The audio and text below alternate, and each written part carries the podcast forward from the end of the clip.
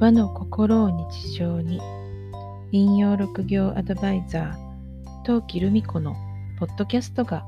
始まります。この番組は和の心を大切にしたいと思う方へ。1200年続く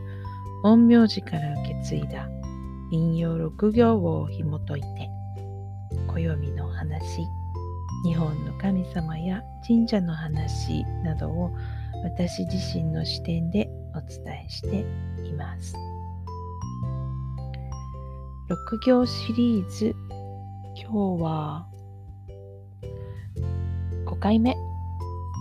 水の気質の人のお話です。水の気質の人というと、まあ、水なのでえっ、ー、と、水って丸い金魚鉢みたいに入れると水は丸い形になりますし四角い水槽に入れると四角い形になります。えっ、ー、と理科の実験で使う三角フラスコに入れるとその横から見ると三角の形になりますっていうようにあの周りに合わせるっていうところが自然にできるのが水の人ですね。だから協調性が高くって社交的。で、水の人が一番大切にしている思いは、あの和を大事にしたい。調和ハーモニーですね。人と人とのつながりで和を大切にしたいっていうふうに思っているっていうところが水の人です。だから人との人とをつなぐというところとかその人の中にいるっていうことが得意な人なので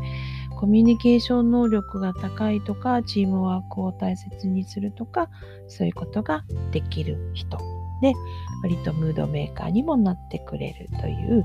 あのまあ金と似たようなところはありますね。楽しく過ごすっていうところに心を注いでくれるのが水の人です。で、外でそうやって、えっ、ー、と、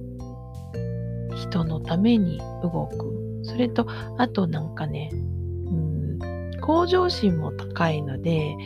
えー、喧嘩するわけじゃないですけど、自分の中でこうライバルみたいなのを決めて、その人に負けたくないって頑張っていって伸びていくみたいなこともなんか上手にできるのが水の人という感じですね。で、外でそうやって頑張る分、お家に帰ってくるとむっつりしてるっていうようなこともあったり、家族には甘えてしまって、むっすり黙ってる、口聞かないみたいなこともあったりするようですが、水の方、いかがでしょうか？ご自分の気質が何なのかよくわかんないよっていう方は概要欄にかれているサイトに行ってお試し鑑定っていうのをクリックして、えー、っと、お調べください。水の人。うん、あの、金の陶器からすると、とってもお話ししやすいなと思うのが水の気質の人だったりします。はい。じゃあ、えー、今日は水のお話をしましたけど、次が最後、月の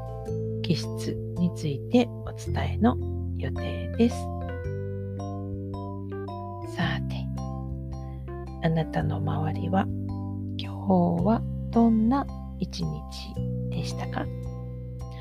明日もあなたらしい一日でありますようにゆっくりおやすみなさい。陶器でした。